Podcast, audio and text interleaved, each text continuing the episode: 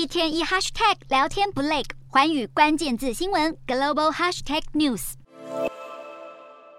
外观简朴，看起来就与一般住家没什么两样。但这栋位于荷兰鹿特丹的房屋，被当地媒体指出是中国政府在荷兰设立的两个非正式警察局之一，目的就是要让在海外的中国异议分子谨慎。旅居荷兰的王靖宇过去曾经支持香港示威，质疑解放军在中印边境冲突的死亡人数，因此被中国盯上。他说，对方敦促他回中国解决他的问题，以及为他的父母着想。西班牙人权组织保卫战士在九月公布报告，指出中国警方在全球三十个国家设立办公室，用来达成政治目的后，引发相关调查。这些非法警务站大多是在欧洲，表面上是为了履行行政职责，像是更换中国驾照等，但被指控实际上肩负劝导任务，要强迫涉嫌发表不利中国言论的中国人返回中国。不止荷兰，旅居加拿大的这名中国记者也在网络上遭到中国当局骚扰。对于外界指控，中国做出回应。荷兰表示已经展开调查，倘若控诉属实，无疑证实了中国想要钳制言论、打压异己的魔手伸向全球。